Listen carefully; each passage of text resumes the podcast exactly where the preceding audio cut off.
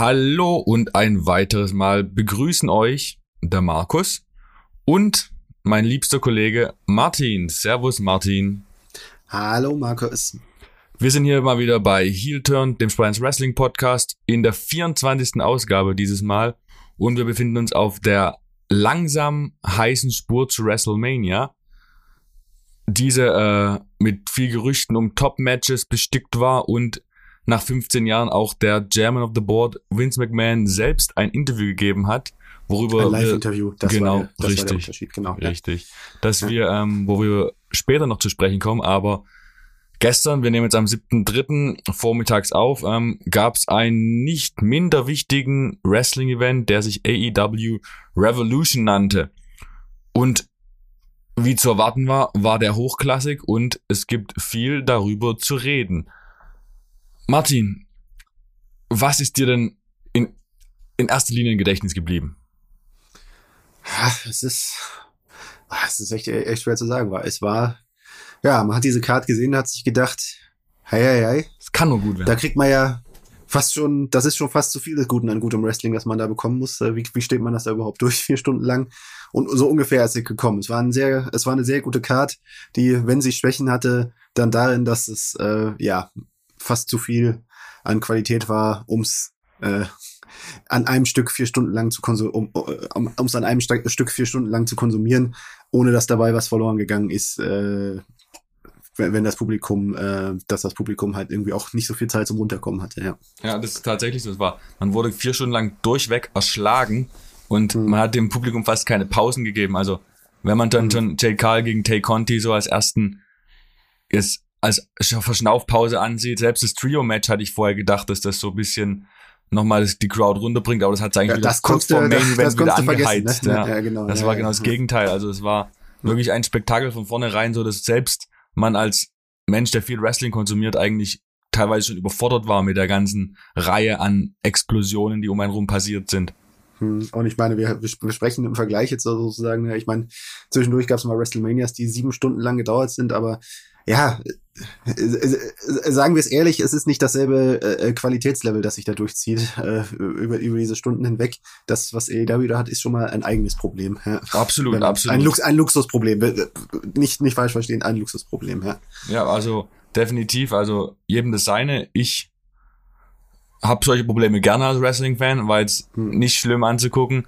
Ähm, es gibt Kritikpunkte, über die wir sicher auch noch reden werden, ähm, die ich jetzt anbringen würde aber grundsätzlich hat man sich von vorne bis hinten gut unterhalten gefühlt. Mhm. Wenn du einen ja. Moment rauspicken würdest, was wäre was wär dein Moment des Abends gewesen? Ja, es ist, äh, ist immer so, ist immer so lame, sich auf die Debüts zu kaprizieren, aber es hat mich persönlich einfach doch sehr gefreut, William Regal ja, nach dieser eher unschönen, nach dieser eher unschönen Entlassung da, äh, da wieder in, auf der großen Wrestling-Bühne zu sehen und auch zu merken und zu realisieren, ja, wie perfekt das auch passt, ne? wie, wie gut äh, die Vorgeschichte, die er mit Brian Danielson hat. Er war sein, sein Mentor, als er noch ein ganz, ganz junger, ganz, ganz junger Hüpfer war mit Anfang 20. Ähm, der hatte diese Vorgeschichte mit John Moxley, damals Dean Ambrose. Noch vor NXT-Zeiten hatte er, hatte er eine Fehde mit ihm bei FCW, als das noch die Farmliga war. Äh, dann paar, paar, paar Minuten später oder paar Stunden später äh, äh, spinnt sich so mein Gedanke weg, äh, spinnt sich der Gedanke fort, ach, ja, ein gewisser Claudius das, äh, Castagnolos, Castagnoli Cesaro ist ja auch gerade Free Agent, der hat ja auch zu allen dreien eine Verbindung. Hm? Ja, also äh, das, äh, also das ist irgendwo das, das, was mich noch am meisten beschäftigt hat. Äh, als Match fand ich, fand ich insgesamt natürlich von der von der ganzen Aufmachung her. Ähm, ja und ähm, gleichberechtigt eigentlich im Grunde genommen, ähm, ja, zu sehen. Ich habe mir bisschen Schlaf brauchte ich, brauche ich als Vater, äh, als Vater einer jungen Tochter, ähm, für 3.30 Uhr dann, dann zufällig den Wecker gestellt äh, und äh, ich schalte ein und treffe es perfekt zu ähm, Miseria, Cantare, CM Punks altem ROH-Team, äh, H-Theme und ähm, ja, ne. Da fühlte mich ich mich wieder kurz wie Mitte 20, ja, die meisten 20. von euch werden vielleicht schon Mitte 20 sein, wissen nicht, wie das ist, äh, sich mit 40 nach dem Alter Mitte 20 zurückzusehen. Aber ähm, ja, das war äh, eine schöne emotionale Sache und man hat gesehen, dass es hinterher auf der Pressekonferenz gesehen, dass es auch CM Punk äh, sehr berührt hat. Ja, und der ist dann danach ins Tränen ausgebrochen, ah. weil als er daran zurückgedacht hat. Ja. ist ja auch, du hast jetzt so viel auf einmal genannt, das ist schon mal der Redestoff für die ersten 15 bis 20 Minuten gewesen, was du jetzt ja quasi in, in zwei Minuten mhm. abgespult hast. Ähm, aber lass doch jetzt mal direkt an MJF gegen Punk gleich damit beginnen. Ähm, wir haben letzte Folge noch drüber geredet gehabt, dass es eigentlich keinen anderen Main Event geben kann wie dieses Match. Und gerade in den letzten zwei Wochen hat diese Fehde, die ja jetzt schon über mehrere Monate ging, ich fand die Feder damals angefangen mit einem riesen Bang, mit dieser Promo damals, die 15 Minuten, die dann Edge und The Miz bei Raw probiert haben zu übertreffen und es nicht geschafft haben. Wahrscheinlich die beste Promo, die es in den letzten, keine Ahnung, fünf Jahren im Professional Wrestling vielleicht gab.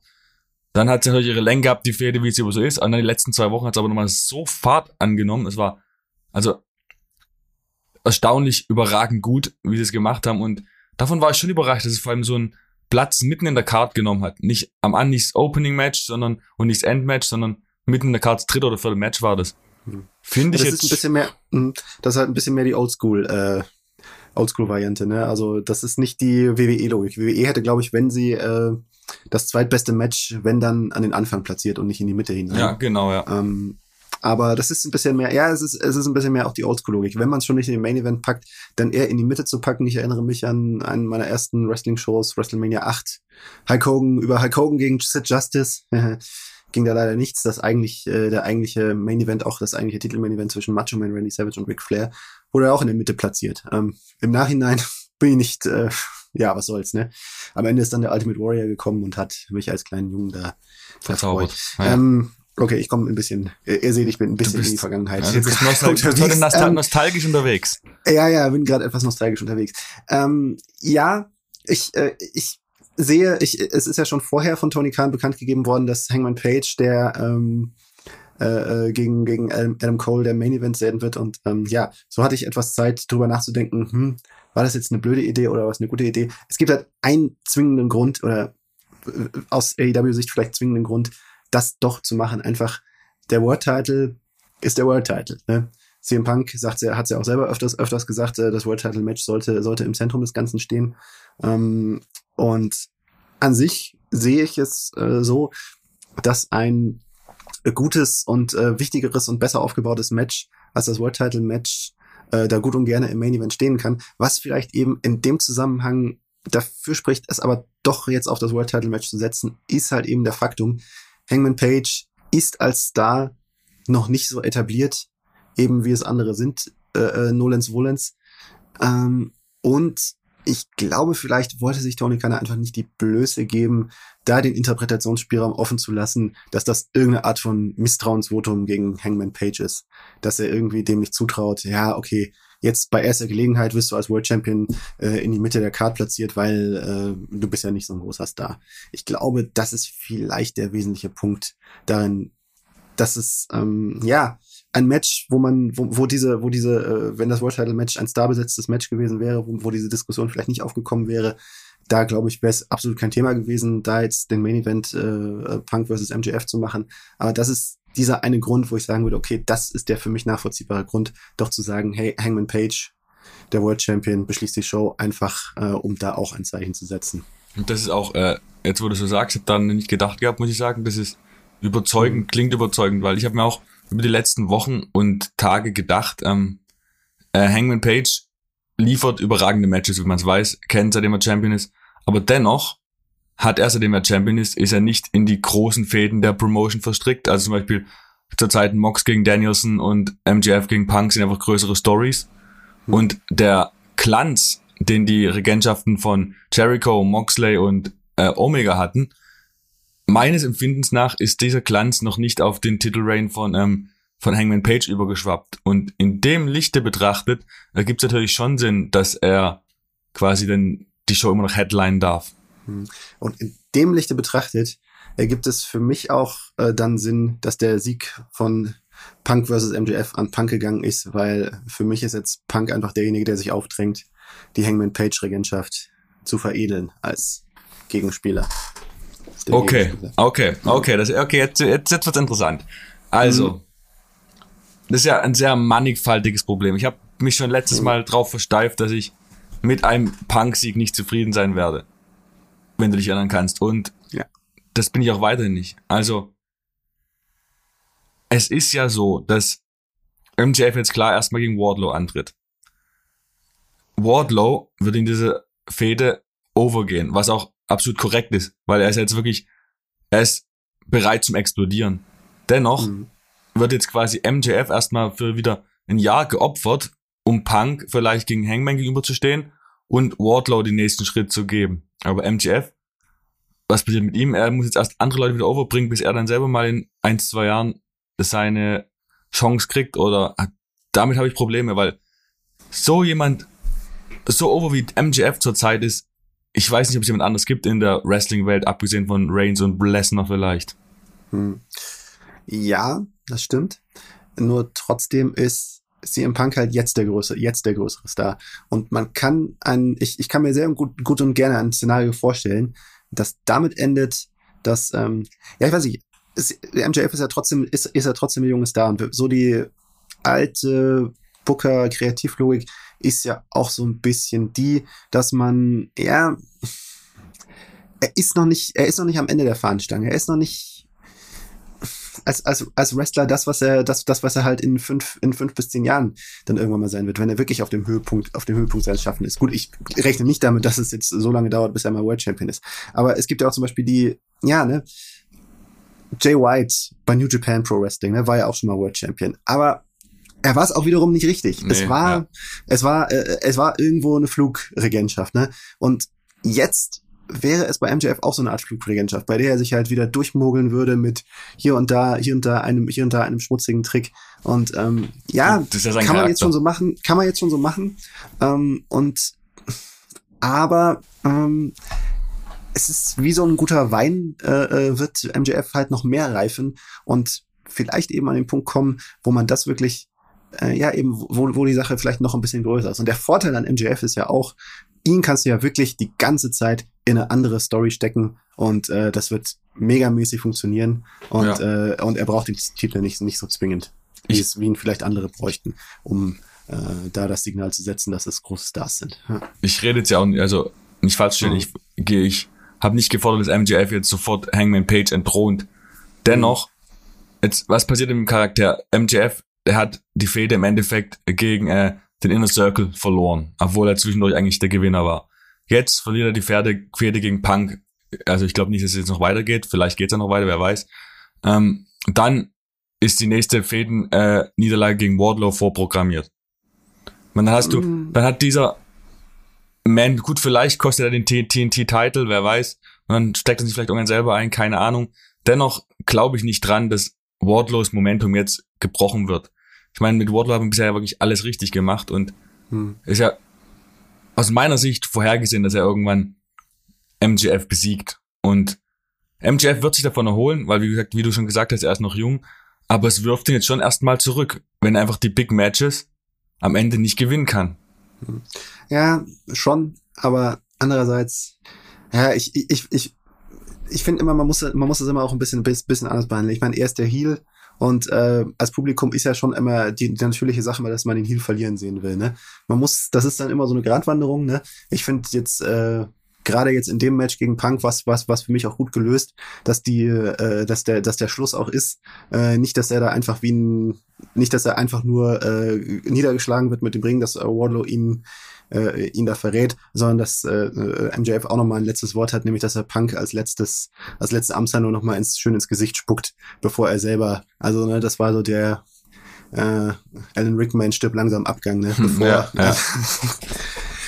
äh, obwohl, nee, Alan Rickman war eigentlich mehr der feige Abgang, aber ja, egal. Ähm, äh, äh John Gruber, Jack Gruber. Ähm, ja, es war, es war halt nochmal so ein letztes Signal, so von wegen so, hey, du, du, ich bin besiegt, aber ich bin nicht gebrochen. Ja, und ich bin weiter, ich werde euch weiter auf die Nerven gehen und ich werde euch ins Gesicht spucken weiterhin. Das war ein schönes Signal, ähm, was ihn doch auch wiederum stark gehalten, äh, stark gehalten hat. Und ja, das ist immer so eine Gratwanderung. Ähm, ein Babyface, ein, ein Publikumsliebling, das könnte, das könnte nicht so oft verlieren, wie, wie MJF verloren hat in letzter Zeit.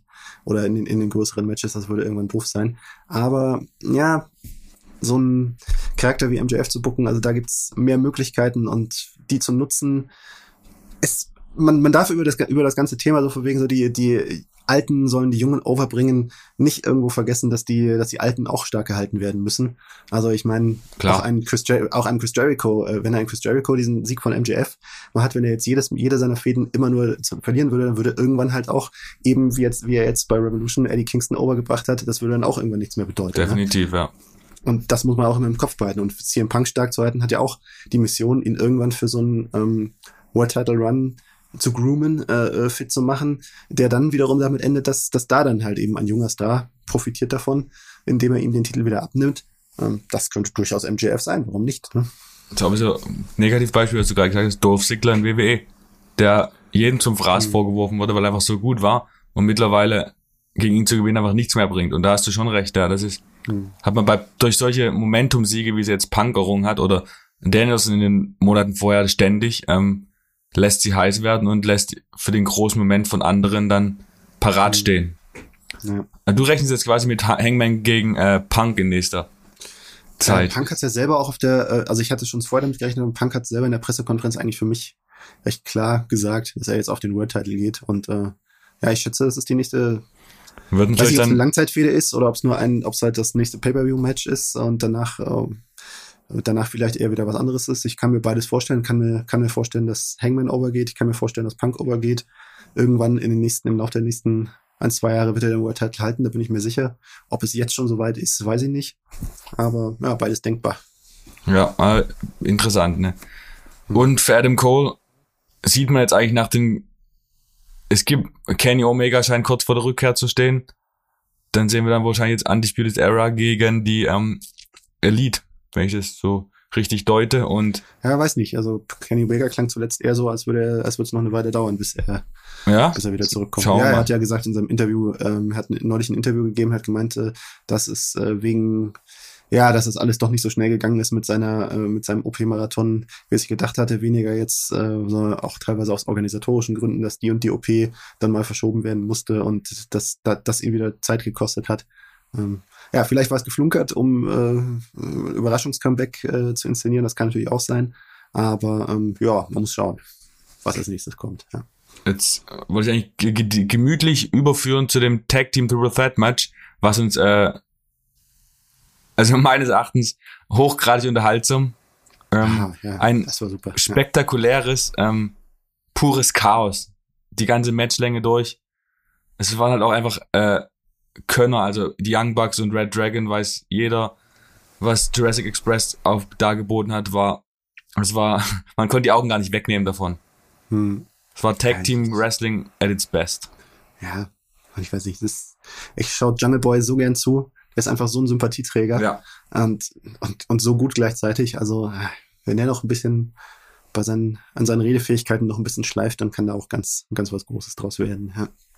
Thomas wird es Potenzial ist da, Förderer sind genug da und ich glaube, im Gegensatz zur großen Konkurrenz sieht man das in ihm auch und dann gibt ihm die Chance, was man ja schon mehr und mehr sieht. Also bin gespannt. Die, du hast am Anfang schon angesprochen, ähm, Brian Danielson gegen Moxley mit dem mit der Rückkehr von William Regal, Rückkehr mit dem Debüt, Entschuldigung, von William Regal. Mittlerweile bei solchen Szenen kommt es immer wieder so vor, als ob wir hier ähm, NXT auf einer großen Ebene sehen. Mhm. Es gibt totale NXT-Vibes von vor vier, fünf Jahren und einfach nur auf einer schöneren Bühne mit mehr Zuschauern, mit noch äh, innovat, mit Fans, die noch tiefer drin sind als zu NXT-Zeiten. Und es gibt dann schon irgendwie teilweise auch ein Nostalgiegefühl zu Zeiten, an dem NXT noch das war, was es halt vorher war. Und mhm. genau diese Szene mit Regal Danielson und Mox, obwohl Mox und Danielson ja beide nicht wirklich bei NXT waren, also abgesehen von der ersten Variante, in der Brian Daniel, Daniel Bryan hieß er damals, ähm, Teil war. Ähm, jetzt habe ich meinen Faden verloren, jetzt weiß ich nicht mehr, was ich reden wollte, weil ich so viel. Ja, aber es ist. Äh, du, du weißt doch, was ich hinaus will. Du sagst es richtig. Es ist ein, es ist ja, man hat das Gefühl, das ist ein irgendwo derselbe Geist, der einfach dahinter steckt. Ja? Genau.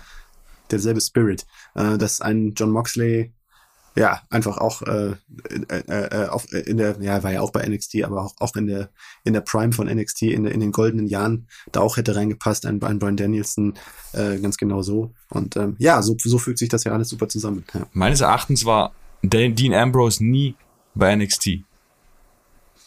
Was, was, was nur, was nur Ich glaube, über ICW, ich dachte, dann, wann, wann sich war ewig, bei, dann war ewig diese äh, Fehde mit William Regal, die online abging bisschen und dann ging Mhm. NXT los, also dieses NXT, wie wir es jetzt kennen. Mhm. Und dann ist aber als, mit, als Shield äh, mit Roman Reigns und Seth Rollins äh, Mhm. debütiert. Meines Erachtens, ich kann mich irren, die Leute werden uns darauf hinweisen. ja, äh, ja, ja. Haben sie Deswegen, nicht zumindest mal, ja, ich, ich weiß, ich, ich glaube, den, den, den Hauptfokus hatten sie nicht mehr bei NXT, aber waren sie nicht auch mal ab und zu zu dem, in der Form dann, dann Das kann wo sie sein, schon als WWE-Charaktere waren, da nochmal aufgetaucht? Das kann sein, ja, Gast- bei äh, ja. NXT, ich ja. naja, dennoch, ich also, habe halt immer Seth Rollins mit dem NXT-Titel Titel vor Augen, bei in Ambrose weiß ich es nicht. Genau, das ist ja- ja der erste NXT-Champion gewesen. Ich glaube, Moxley bzw. Ambrose war nie fester Bestandteil des NXT-Rosters, wie Leaky bzw. Roman Reigns auch nie Bestandteil von NXT Mhm. war. Oder irre ich mich da? Meines Erachtens ist es aber schon so lange her, ist auch nicht mehr Ja, es ist schon wichtig. so lange her, und das ist irgendwie so ge ge gefühlt ineinander übergegangen halt eben. Genau, und richtig. Ja, naja.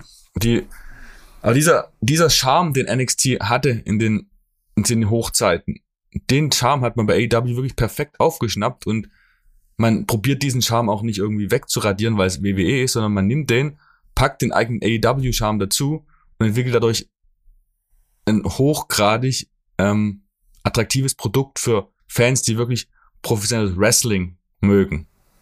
Hm. Und das hat man wirklich eine Lücke entdeckt. Wie groß die Lücke wachsen kann, wird sich zeigen, aber es macht einfach Spaß, als Fan dabei zu sein. Hm.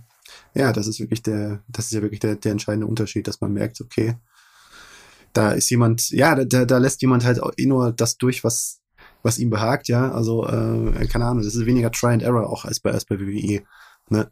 Wo du so siehst, okay, der, bei WWE wird dann halt das und das, das und das mal durchgelassen und wenn es dann halt nicht taugt, wird es halt sofort schnell wieder fallen gelassen. Dann sind die Fans, die das mochten, was da ausprobiert wurde, dann, dann sauer gleich wieder Mhm. was dann wieder in der Entlassung, in, in der Ja. Entlassung endet oder in einem missglückten Push.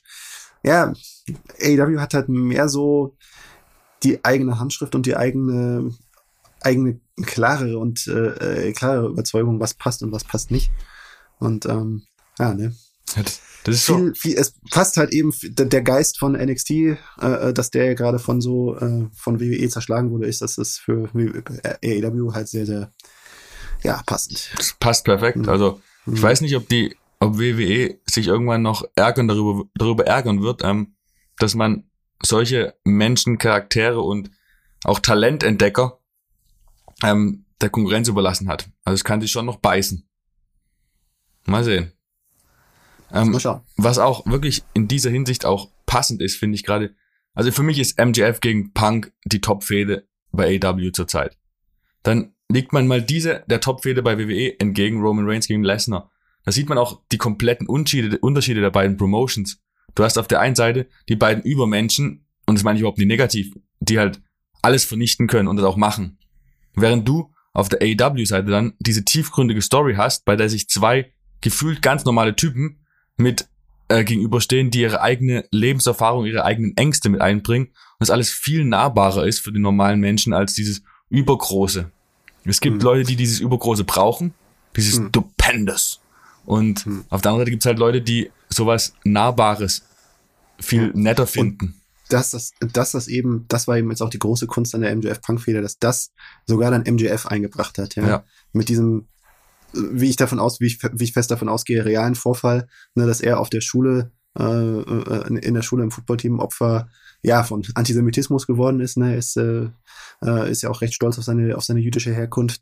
Ähm, und ähm, ja, ne, es war am Ende ein Trick, um CM Punk reinzulegen, aber es hat ja nur so eine so eine andere Ebene, andere Ebene gehabt. Ne? Also der der Bösewicht ist halt nicht nur böse, sondern es ist wie in einem guten guten Film, in einer guten Serie. Ne? Also so auch der auch der auch der Bösewicht, auch der Schurke hat etwas, ähm, was ihn nahbar macht. Ja? Hat hat eine Motivation, die ihn antreibt ähm, und die ihn so böse gemacht hat.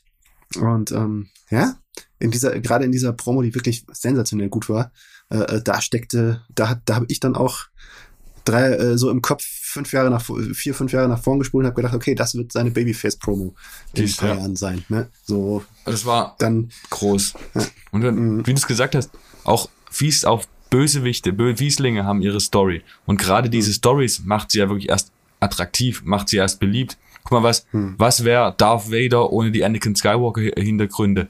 Da wäre es auch Mhm. nur ein böser schwarzer Mann mit einem, mit einem Anzug. Also es geht ja wirklich um die Tiefe und genau diese Tiefe hat man MJF gegeben und man macht ihn nahbarer und gefühlsechter und so auch Mhm. besser. Absolut. Und nicht nur, ey, ihr Fans mögt mich nicht, ich bin jetzt böse. Hm. Damien Priest. Ja, also für, für, für mich ähm, ist einfach äh, WWE verweigert sich etwas, also ich meine, in, in den vergangenen so und so viel zwei, zwei bis drei Jahrzehnten hat sich einfach das, äh, äh, die serielle Unterhaltung, ähm, das TV-Serien hat sich nach vorne entwickelt und die Ansprüche sind gestiegen. Und ähm, die Ansprüche, Ansprüche daran, wie ein gutes unter, wie ein guter Film, wie eine gute Serie, äh, vor allen Dingen Serien ist ja, ist ja, ist ja das, was, äh, was sich kulturell äh, einen großen Sprung nach vorn gehabt hat, also in, in der Popularisierung und in dem, äh, wie sich, äh, ja, wie das, wie das einfach in der, in der Masse, in der das konsumiert wird. Und da sind Ansprüche gestiegen. Und für mich ist immer so, habe hab ich immer das Gefühl, so von wegen, dass wir eh von dem Ruhekissen der großen, des großen finanziellen ähm, äh, äh, Polsters, das sie haben und der Ge Gewissheit, na, wir haben das hier, wir machen das hier ja schon lange und wir wissen, wie der Hase hier läuft. Ja, sich da gewissen Entwicklungen verweigern. Während AEW als der junge Upstart, Startup, ähm, sich dem nicht verweigert. Sie könnten, sie könnten es ja auch gar nicht, weil sonst hätten sie aber keine Chance gegen Genau. Das ist halt die Frage, die sich jetzt schon seit Monaten mir auftut, ist diese, diese bisherige Nische mit einer Million Zuschauer, die AEW besetzt, ist die Nische ausbaubar oder hat ihr Zenit erreicht? Das ist halt die Frage, die jetzt noch wirklich keiner wirklich beantworten kann. Mhm. Es, Es gibt äh, auf jeden Fall, äh, ähm, wenn man sich, wenn man sich, wenn man sich anschaut, äh, wenn die Quotenentwicklung, ähm, wenn das eine Entwicklung bleibt, also ich, da gibt es schon Anzeichen, dass äh, WWE nach unten geht und AEW nach oben äh, schrittweise, wenn auch äh, die die eigenen Fans, wenn äh, äh, diese ähm, die jungen Fans, die ja bei bei AEW recht erfolgreich gewinnt, wenn sie weiter weiter mehr junge Fans gewinnen und äh, die schon vorhandenen Fans damit altern, dann wird AEW weiter wachsen. gut fürs Produkt, gut für Wrestling wär's. Hm. Ich, äh, also so wie es so wie es jetzt aus so wie es jetzt für mich ausschaut, wenn AEW nicht abkackt in irgendeiner Art und Weise, Tony Khan verliert doch irgendwie die Lust oder äh, keine Ahnung, der, äh, das Familienvermögen wird ihm entzogen, er wird enterbt, ich weiß es nicht, oder er wird doch irgendwie auf einmal ein ganz schlechter Booker über Nacht. Ähm, da, wenn wenn die wenn wenn wenn das alles nicht passiert, äh, dann sehe ich kein nichts äh, keine Chance, dass AEW irgendwie scheitert, weil die haben einfach ihre Nische da so besetzt und äh, sie haben sich da reingekrallt in einer Art und Ja. Weise, die für WWE nicht mehr rückgängig zu machen ist, Nee. von sich aus. Aber zum jetzigen Zeitpunkt noch ignorierbar. Die Frage ist, wie lange das noch ignorierbar ist.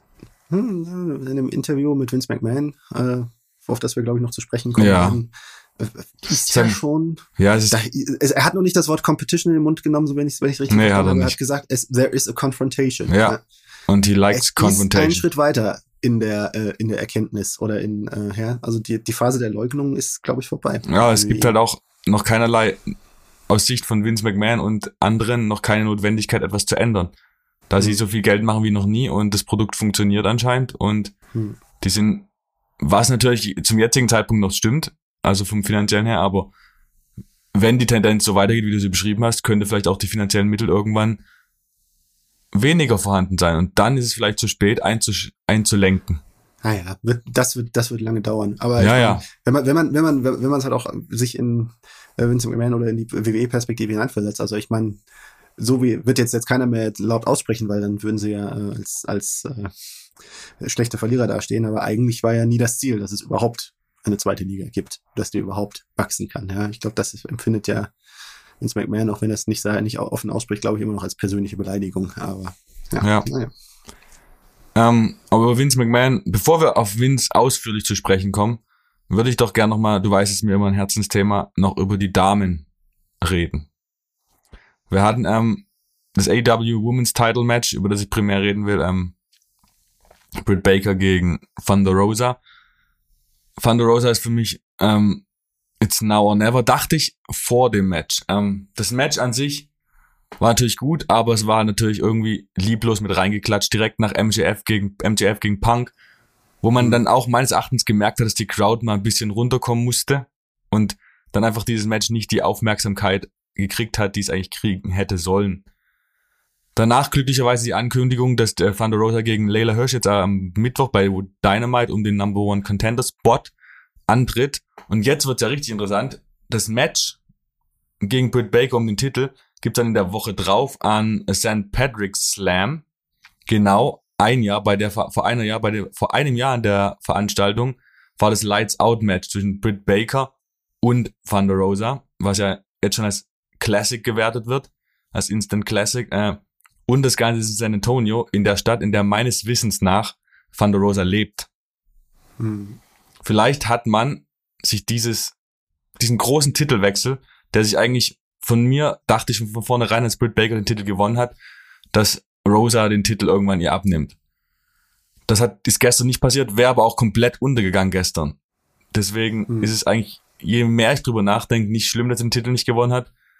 Grundsätzlich hätte ich auf das Match verzichten können, weil es einfach too much war vielleicht für die Card. Hm. Ja, aber ja, gerade vor dem Hintergrund der jüngst noch aufgekommenen Diskussionen äh, kann sich's, äh, nee, konnte sich der AW, glaube ich, auch Nein. nicht erlauben, einfach vom, vom gefühlten Image her, so wegen so, ja, die Frauen den Damentitel von der Card zu lassen. Ja, ist richtig. Aber es war einfach komplett verschluckt worden und das haben, haben weder Britt Baker noch Van der Rosa verdient, dass die ja. Und man kann den Zuschauern ja. nicht mal vor, vor, vor äh, schlecht, äh, wie sagt man, schlecht machen. Die konnten, die mussten einfach eine Pause haben und da war halt dieses Match gerade nach diesem Highlight ja. zu den MGF und mit Wardlow und allem drumherum ähm, ja.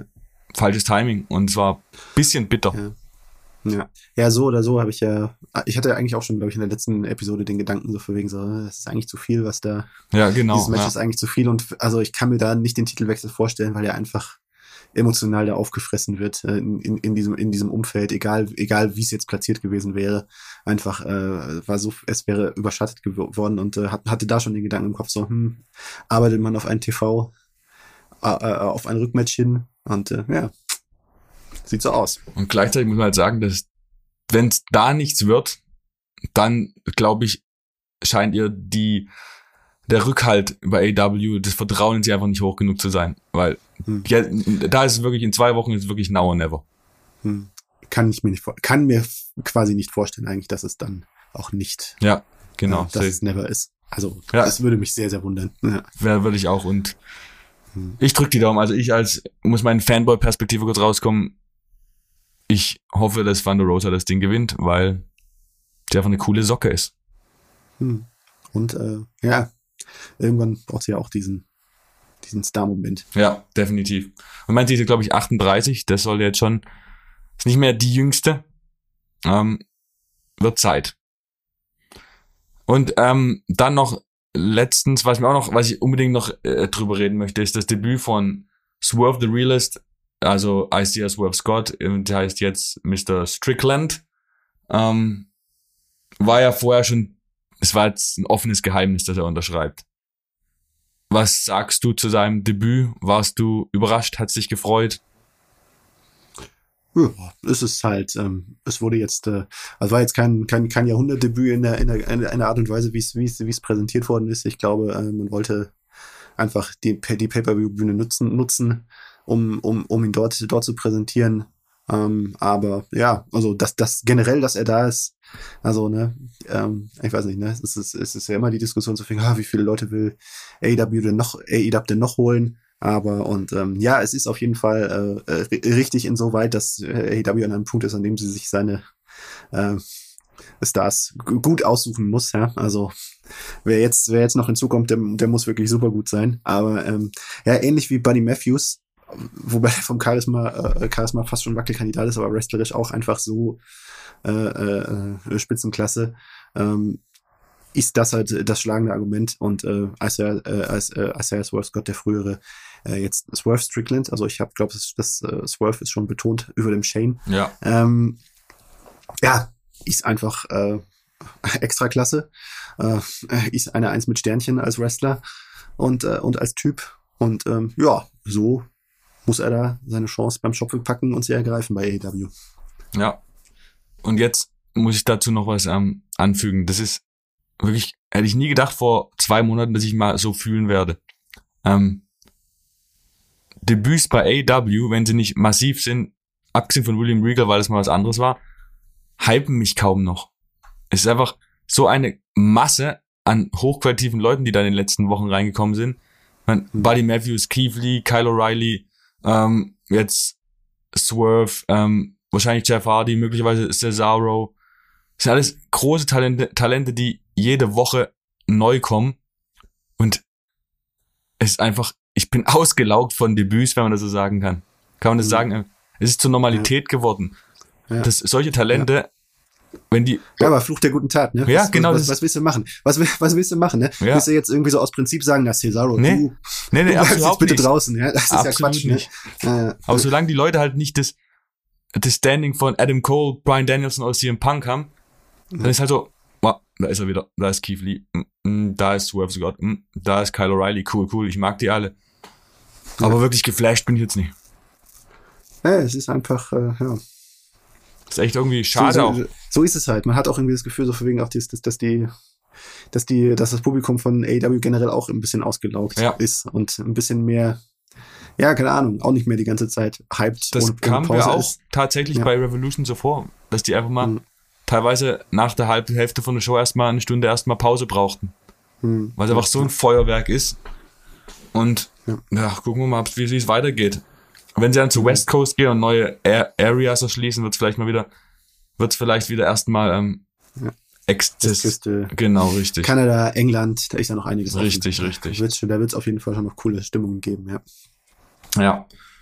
Und ähm, wollen wir noch ein bisschen über Tony Kahns Shopping-Tour reden?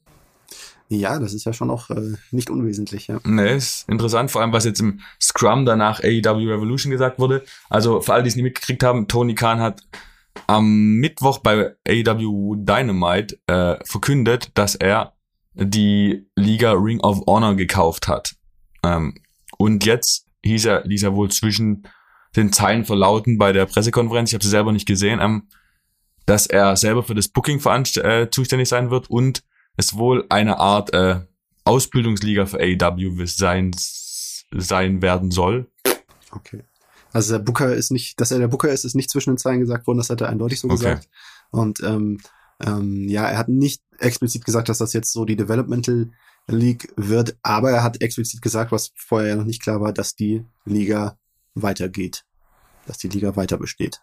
Also von daher, ähm, ja, wird es ja darauf hinauslaufen, weil wozu braucht man, wozu braucht AEW sonst Ring of Honor? Ja. Und ähm, ja, es ist eigentlich, ja, auf den ersten Blick äh, äh, war ich skeptisch.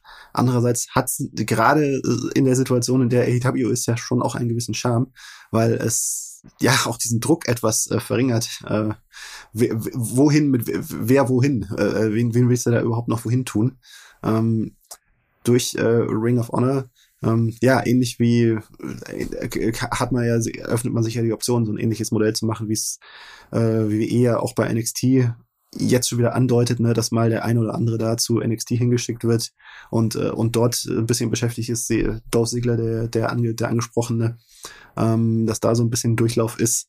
Ähm, ja, dass man da dem einen, den einen oder anderen, für den man im Hauptprogramm keine Verwendung gerade hat, dass er dort ein bisschen glänzen kann und dort mit den, mit jüngeren Stars, mit äh, auftretenden Stars. Und da gibt's ja auch so viele, wo die ja keine eigentlich ja, keine Chance haben oder keine Aussicht, Aussicht haben, so in nächster Zeit irgendwie abseits des Dark, Dark Elevation Universums da mal, da mal aufzukommen, äh, da mal, da mal, groß, da mal eine größere Chance zu bekommen. Also auf jeden Fall nicht, äh, nicht in der Summe und nicht in der Masse. Aber so hast du ja schon jetzt mal eine Fläche, äh, wenn, wenn das, wenn das so ungefähr so kommt, wie man sich vorstellt, da hast du ja schon eine Fläche, dass sich da ein Brock Anderson mal austoben kann. Oder ein äh, äh, Lee Moriarty, der Garcia möchte ich nicht sagen, der ist für mich fast schon an der Schwelle. Der, der wird, glaube ich, der wird, glaube ich, äh, der wird, glaube ich, seinen Weg äh, schneller als alle anderen machen. Aber halt, ja, viele andere, ne? Hier die Lee Johnsons dieser Welt. Also, ja, da hast du, da, da hast du was, da hast du eine zus zusätzliche Option, um mitzuspielen. Ähm, und denen äh, Beschäftigung, Arbeitszeit, ja, tun was für ihr Geld, dass sie was tun, tun können für ihr Geld und äh, dass die Nachwuchsentwicklung, auch dass der ein oder andere dort ja, der, der sich, der der es vielleicht schwer hat, ähm, im TV dieses äh, ja doch recht anspruchsvolle AEW-Publikum zu befrieden, äh, äh, zu befriedigen von einem Tag auf den anderen. Ähm, ja, ne, äh, der vielleicht, der vielleicht lange brauchen würde, so, sowas wie ein Anthony Ogogo, ähm, der jetzt halt eben nicht von, nicht von einem Tag auf den anderen zum Top-Wrestler ist, der so auf einem Niveau von Adam Cole da, da wrestelt.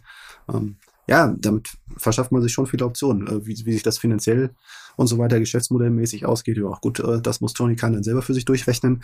Aber ähm, ja, prinzipiell von der Struktur her ähm, ist das schon eine sinnvolle Ergänzung da gerade. Und es ist halt auch einfach eine schöne, ja, man sieht, wie es, äh, wie CM Punk in dem Media Scrum geheult hat, ja. Gedanken daran, wie er Ring of Honor geliebt hat. Und äh, ja, dieses Gefühl haben auch viele Fans, die äh, etwas ältere Fans vor allen Dingen, die jetzt auch das die guten Zeiten von Ring of Honor, die richtig guten Zeiten mitbekommen haben äh, in den, im, im Lauf der vergangenen beiden Jahrzehnte, ähm, vor allen Dingen halt die Nullerjahre. Ähm, und ja, also Mythos, Geschichte, Vermächtnis, das sind so Faktoren, das sind so weiche Faktoren, die sind nie zu unterschätzen. Und ähm, ja, sich da eine, ähm, ja, eine Mythos, eine Geschichte da einzuverleiben, die einfach große, äh, großen Einfluss, also einfach, ja, es war die stilbildende Liga letztlich der äh, nach Attitude Era, nach der Zeit von ECW, WCW, WWE. Ähm, eine Liga, die auch WWE verändert hat und so viele Stars geprägt hat. Ähm, und das ist jetzt unter dem AEW-Banner, das ist schon eine Sache. Ja. Als Frage, wenn, wenn sie es so umsetzen, also man kann Tony kann ja fast nicht absprechen, dass er irgendwas ähm, hochqualitatives hinstellen wird. Dann das ist das wirklich ein gutes Vermächtnis für Ring of Honor, ja. Die Frage ist, was ich mich frage, ist, was passiert? Ich meine, man darf nicht vergessen, Ring of Honor hat schon jetzt null Leute unter Vertrag. Es gibt den RH Champion, aka auch gerade ähm, 16 Karat Gold Tournament Winner in Oberhausen bei WXW, äh, John Gresham. Mhm. Äh, ist aber eigentlich, er hat den Titel, aber er ist eigentlich nicht angestellt. Die Briscoes genauso. Mhm. Du kannst ja eigentlich solche alteingesessenen, mittlerweile alteingesessenen RH-Tiere ähm, nicht in so eine Entwicklungsliga einbauen. Da kannst du schon. Aber ist vielleicht dann auch nie das Konzept, was Tony Khan anstrebt. Und damit, wenn man dann sowas verstreichen lässt, erzürnt man vielleicht auch RH Hardcore Fans. Hm, ja, aber wie viele RH Hardcore Fans? Also heute. Hm. Wie viele hat man da noch? Also, ja. Das ist, RH war am Abkacken. Das ist einfach so. Ja, also definitiv. In, in, in, den letzten Jahren. Und also von, von meinem Empfinden her kann es letztlich nur kann's letztlich nur besser werden. Und ähm, ja, das ist ROH, so wie es so wie es vorher war. Das Modell hatte einfach keine Zukunft. Und ich meine, ne, diese ganzen Entlassungen jetzt ähm, diese ganze Entlassung war jetzt äh, im Lichte dessen, was, äh, was ja anscheinend von, von vornherein geplant war, dass ROH einfach verkauft werden sollte. Ja, so erklärt sich auch, warum die da alle entlassen worden sind. Weil, ja. klar, wer will, wer will die Liga kaufen, wenn man sich da gleichzeitig so und so viele Leute äh, Verträge da ans Bein bindet, mit Leuten, die mit denen man vielleicht gar nichts anfangen kann. Richtig, äh, ja. Äh, zu, zu einem Teil. Und ist ja auch irgendwo ich glaube, äh, ist dann auch äh, nett für Tony Khan, dass er dann hier nicht der Böse sein muss, der da eine Entlassungswelle vornehmen muss, aus der, der, der da selber dann aus, rauspicken muss, welche Verträge er dann noch äh, hält und welche nicht und welche er auf die Straße setzt. Äh, ja. Vollkommen richtig, ja.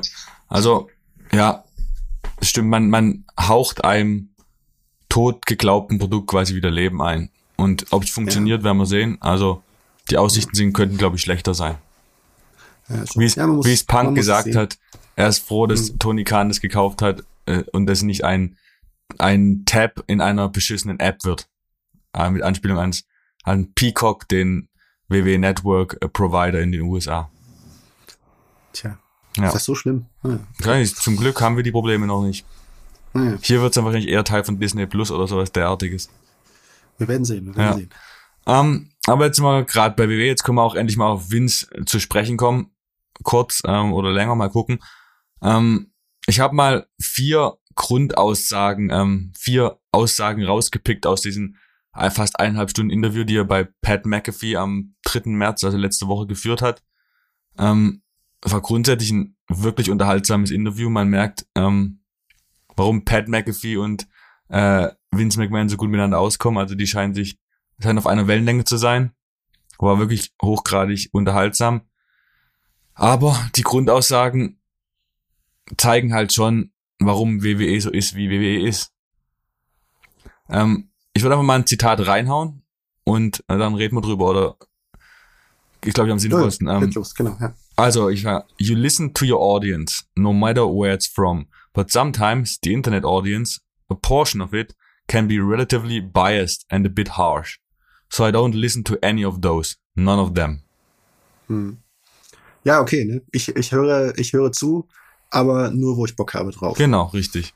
Genau das ist, was er sagt. Er guckt, er hört sich an, wenn er irgendwas cool, wenn er irgendwas Gutes liest, weil er hat auch vorher im Interview über Negativity, eine Negativity geredet, wie er die ausblendet, weil sonst geht's halt nicht und genau das ist Wo er er gesagt hat, äh, er, er blendet auch Positivity aus im Gegenzug, dass er dann auch keine Schulterklopfen Ja. will. Mhm, Ob- genau. Wer, mag man es glauben? Ich weiß es Ja, nicht, ist aber schwierig. ja. mhm. ja. Ja, also, also es passt auch wirklich zu dem, was man denkt, was, äh, was, ähm, was man so vermutet. Er blendet Mhm. quasi aus, dass die Kritik am Long, äh, Long Time Storytelling und so weiter und so fort. Es wird alles ausge, es wird alles ausgeblendet, weil es ja von der aus dem bösen Internet kommt. Dieses, diese Ansicht des bösen Internetfans, die schon seit mittlerweile 15, 20 Jahren, seitdem es Internet gibt, vorherrscht, die ist wohl auch in diesen Zeiten, wo nichts ohne Internet geht, immer noch weit verbreitet bei ihm. Ja, ist nicht, es ist ja auch nicht völlig unberechtigt, dass äh, ähm, ähm, ne, es ist das Internet, äh, die, die Art und Weise, wie Social Media teilweise aufgebaut ist, äh, ja, führt zu extremen und teilweise auch einfach negativen Kommentaren. Also ich habe, wenn ich, wenn ich, wenn ich mich erinnere an die äh, Kommentarfunktion bei Wrestling Inc. Ja, stimmt, ja, ja, ja. ja. Ähm, ja, da ist auch schon, äh, also da, da ist auch einfach wirklich vieles, was man nicht ernst nehmen kann. Aber ja, ich habe, also so, so wie so wie das klang, klang das wieder halt wie so das typische, naja, ich schütte, ich, ich schütte halt das Kind mit dem Bart aus und ich, ich, ich, ja, ich höre auf die Fans, ich sag den Fans, dass ich auf sie höre. Also, ne, ich meine, ich weiß nicht, von Vince McMahons Twitter-Account, von wem immer der betreut ist, äh, der postet ja auch ab und zu in, in Richtung Social Media, we hear you, we hear you, wenn es irgendwie eine Kritik gibt und er irgendwie signalisieren will, dass er das auch gehört hat, ja. Hm. Also wenn man diese Aussagen, dieses Interview gehört hat, glaubt man hinterher nicht so dran, dass er, Nee, vor allem ist halt, dass er wirklich, äh, dass das in den, den, den jeweiligen Situationen die Wahrheit war. Naja. ja, es ist halt, es wurde ja schon mehrmals im Produkt immer bei Raw und so weiter über die letzten Jahre und äh, angekündigt, so jetzt hören wir mehr auf euch, jetzt passiert das, jetzt kommt die große Wende und dann im Endeffekt Mhm. ist sechs Monate später genauso alles wie vorher. Ja, Und ne? das wird halt- Also wir müssen ja auch mal dann, dann, auch äh, letztlich auch über über die ganze Grundstruktur dieses Inter Interviews reden, ne? Weil äh, in welcher Art und Weise äh, stellt sich jetzt ein Vince McMahon äh, äh, noch, noch dem Publikum, ne? Ein Tony Khan gibt eine äh, ähm, gibt eine Pressekonferenz, in der halt Medienvertreter mit ihm mit ihm sprechen, ne? Und äh, da äh, äh, Vince McMahon äh, ja macht so ein macht so ein Interview mit seinem besten mit so, mit so einem guten Kumpel, von dem er weiß, dass er ja keine kritischen Fragen zu ja Aspekten wie warum wirfst du eigentlich deinen eigenen Sohn raus, äh, was ist eigentlich mit Triple H, Mhm.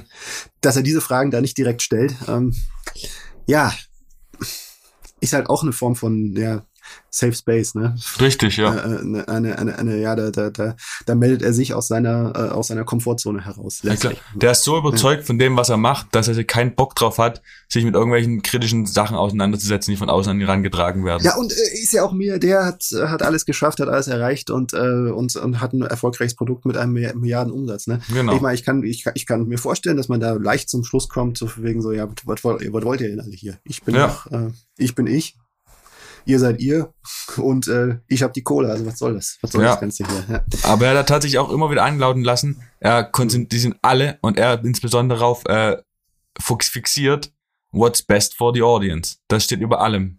Es wird immer dran, denk, dran gedacht, was am wichtigsten für die Zuschauer, Zuschauer ist, was am besten für die Zuschauer ist. Hm. Ja. Und ja, aber man hat, äh, also das, was, ich glaube, ja, aber er wählt ja vorher schon irgendwo die Zuschauer aus. Ne? ja, genau, richtig, richtig. Auf die er hört, also ne, das ist das dieses alte, ja, wir, wir, wir, wir, wir sagen, wir hören auf das, was ihr wollt, aber wir wir treffen schon eine kleine Vorauswahl. Genau, der was, schließt quasi- wir da sinnvoll finden. Das Ja, schließt genau. quasi, man, das ist ja, das war auch, was er auch gesagt hat, ähm, er will die Leute nicht Professional Wrestler nennen, weil Professional Wrestling kann jeder, gut oder schlecht. Er will sie Superstars nennen und er will halt dann auch nur die Fans haben, die Superstars wollen, die kann und den Professional Wrestling, die, die den Professional Wrestler egal sind. Heißt, Mhm. er ist ja schon, er setzt ja da schon eine Eingrenzung, dass er dieses Übermenschliche darstellen will. Das hat er auch gesagt, dieses Übergroße. Hm. Und das ist, da ist ihm Professional Wrestling anscheinend nicht groß genug.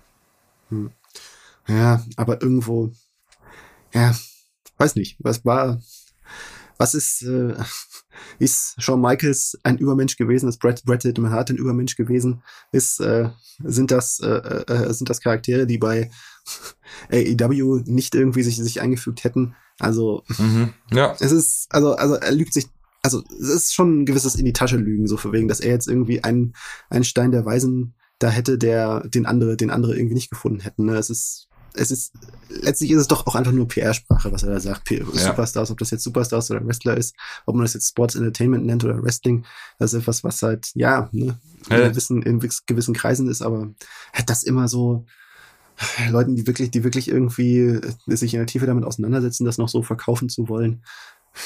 Da, da, da siehst du immer so ein bisschen, ja. Er hat ja auch gesagt, er steht auf Marketing. Er will alles gut vermarkten können. Deswegen auch Superstars ist halt besser vermarktbar als Professional Wrestler. Und jetzt dieses WrestleMania 38, stupendous, weil stupendous ist ein Wort, was man im Englischen normalerweise nicht verwendet.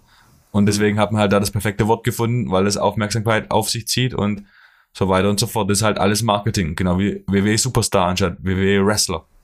Hm. Ähm, und ja. in diese Tasche, äh, in diese Kerbe schlagend, ähm, was man über Vince McMahon denkt. Und er hat gesagt, if people think you're an asshole, there's nothing you can do to change that. I don't care what people think about me. It took a, it took a while to don't care what others think about me. So im Endeffekt sagte er genau das. Es ist ihm vollkommen wurscht, was die Leute denken. Weil er hat sich seinen Status erarbeitet und er macht's Richtige.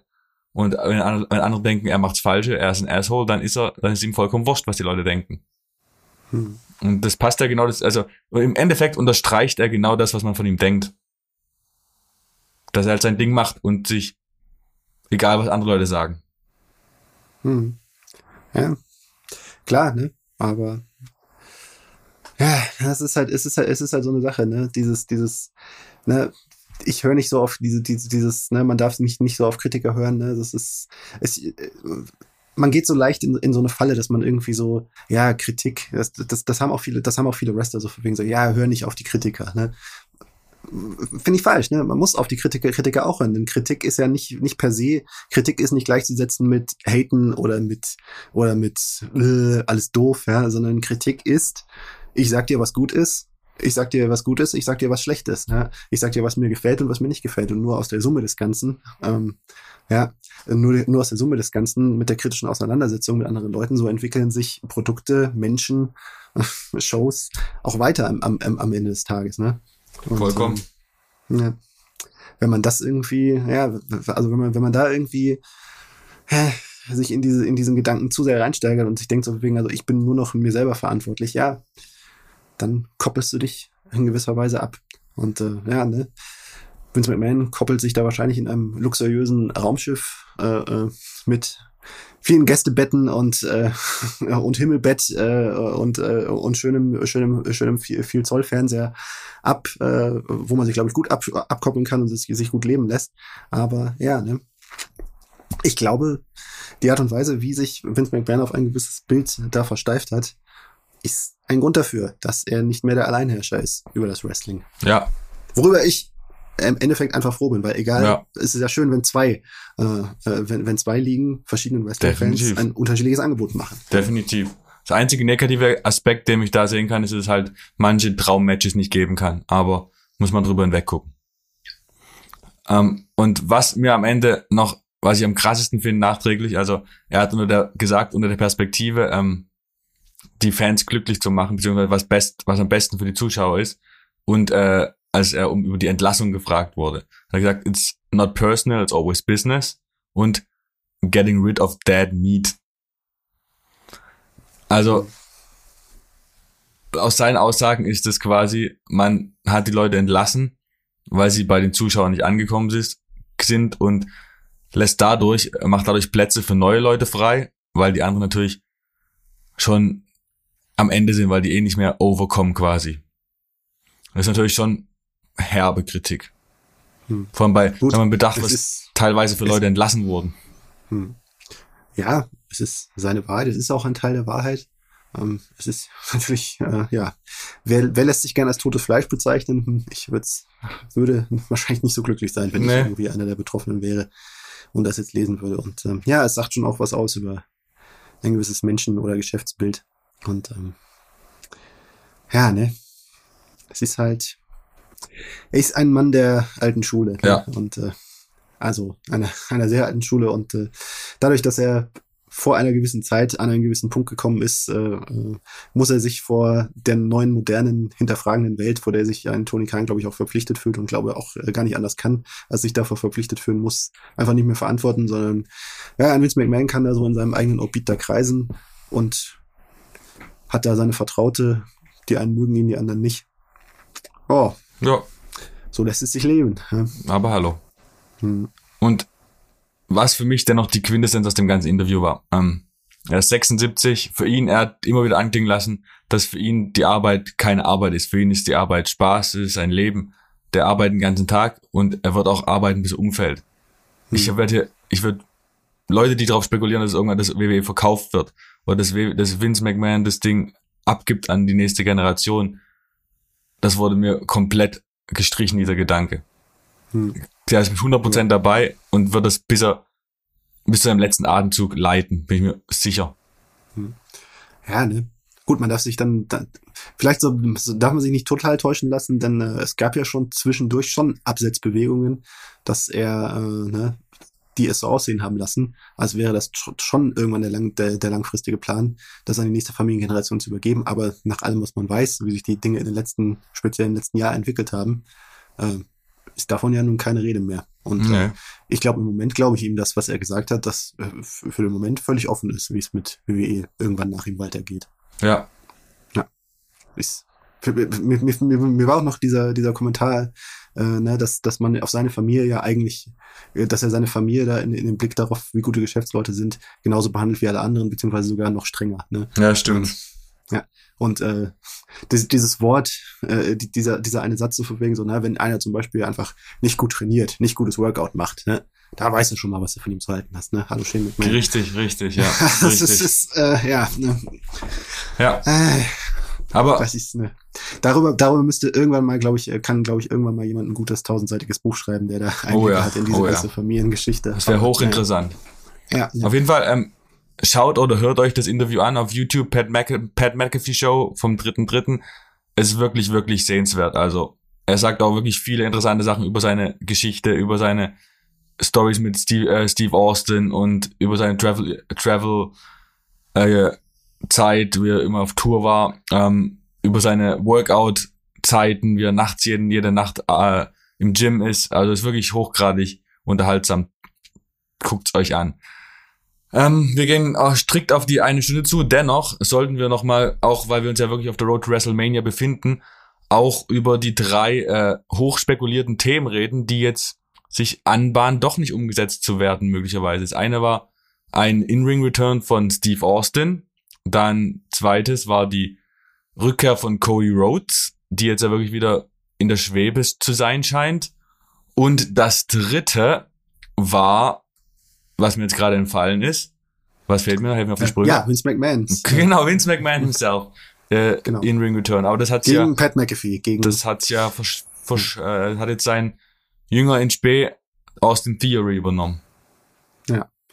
Und äh, ja, was also, auch gut so ist. Also ja, was auch gut so ist. Ne? Ich meine, so, so oder so wäre es ja wahrscheinlich auch dasselbe hinausgelaufen, dass äh, Austin Theory für ihn im Ring die Arbeit macht. Ja. Ähm, und äh, dass das Ganze mit Vince McMahon eher nur so eine ja, Täuschungsnummer ist, die man, um die man halt eine Story drum herum strickt.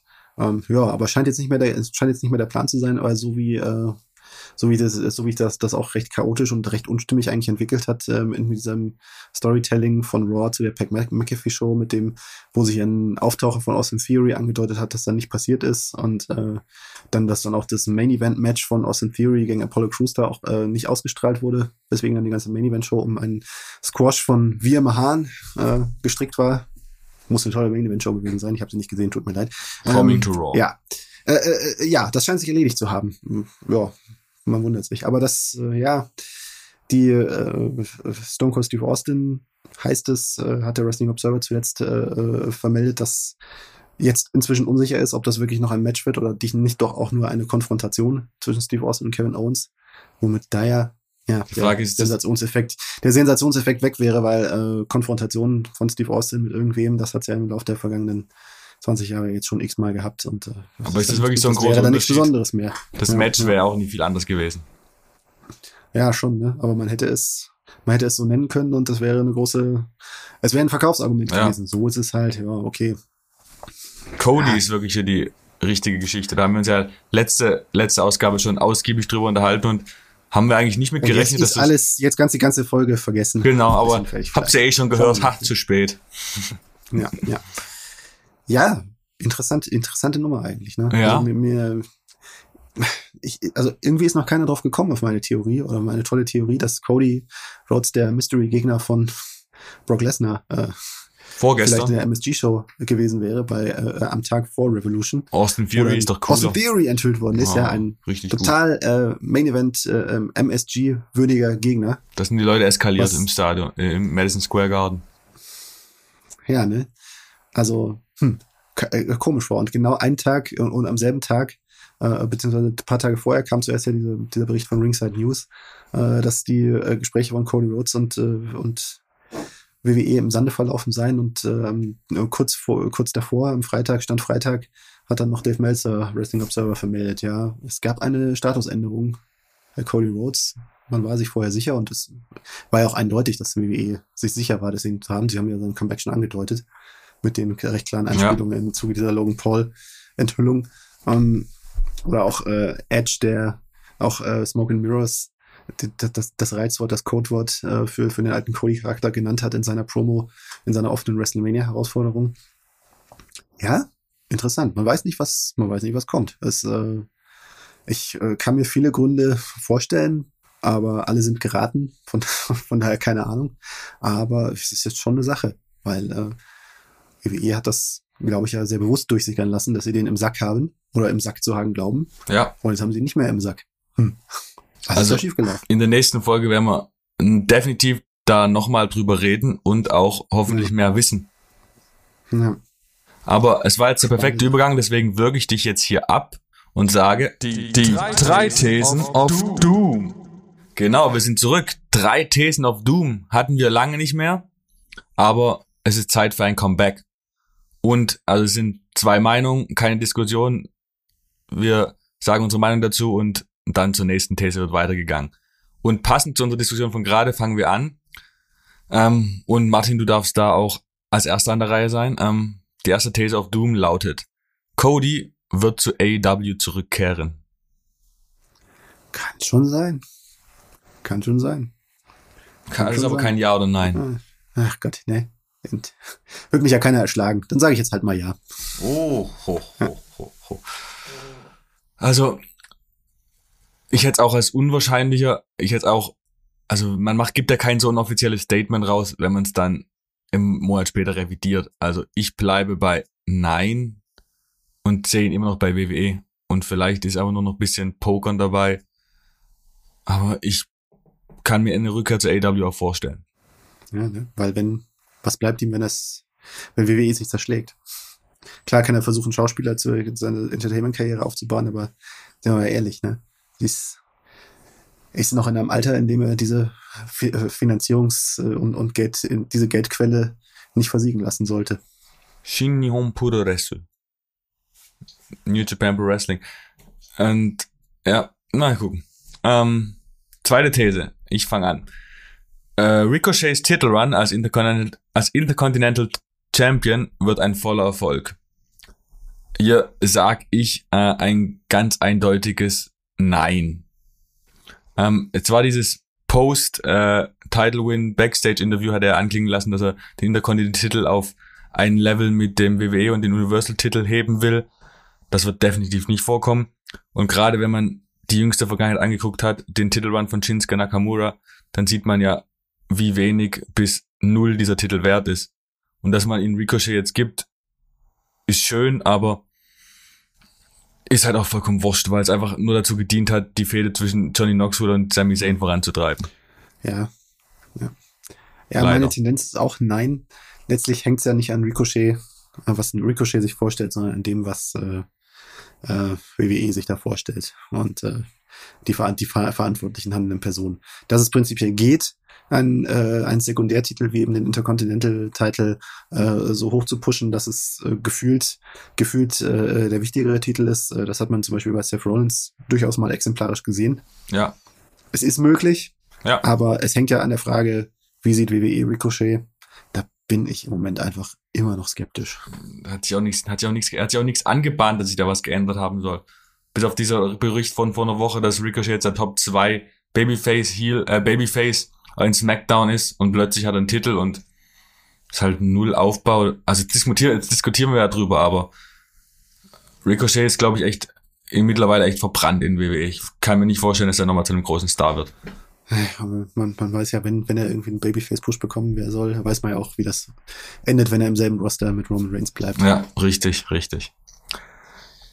Die letzte These, die hat's in sich. Martin, you go first. Mhm.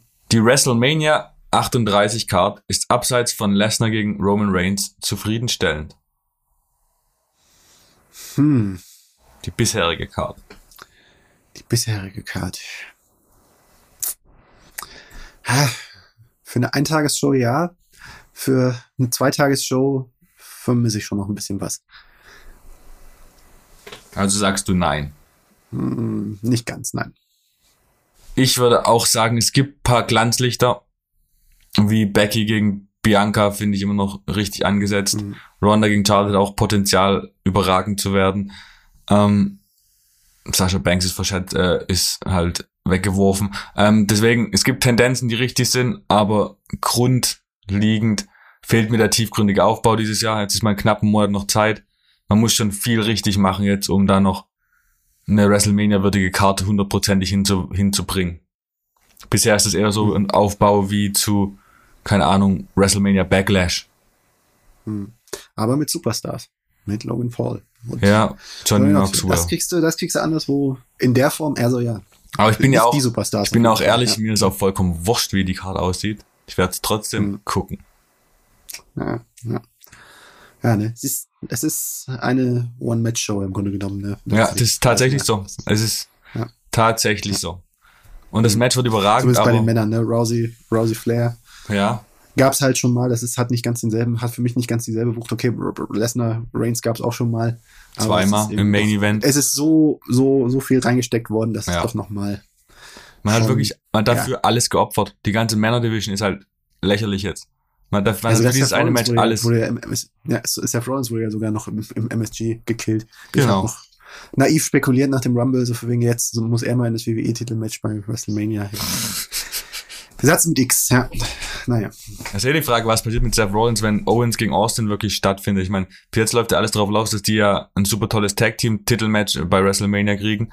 Ähm, hm. Ist alles noch, ist halt, ist mir noch viel zu viel offen für so kurz vor hm. WrestleMania. Ja ich, ich, ich bin ja meine, selbst wenn es Owens gegen Austin gibt, kannst du am anderen Tag ja immer noch das Tag Team naja. ja. naja. Das, ich glaube, das äh, äh, kriegt ein Kevin Owens schon hin, die beiden Sachen, zwei Sachen gleichzeitig zu machen. Aber naja. Naja.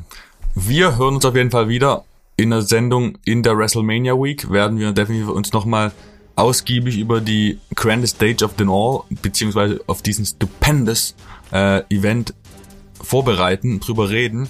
Und dann werden wir während des WrestleMania-Wochenendes höchstwahrscheinlich mit ein paar speziellen Dingen auf euch warten. Also verfolgt uns auf Sport1 Facebook, äh, lest auf sport1.de die Nachrichten und die Showberichte, die Martin primär verfasst. Ähm, folgt Martin als Wrestler-Zähler bei Twitter.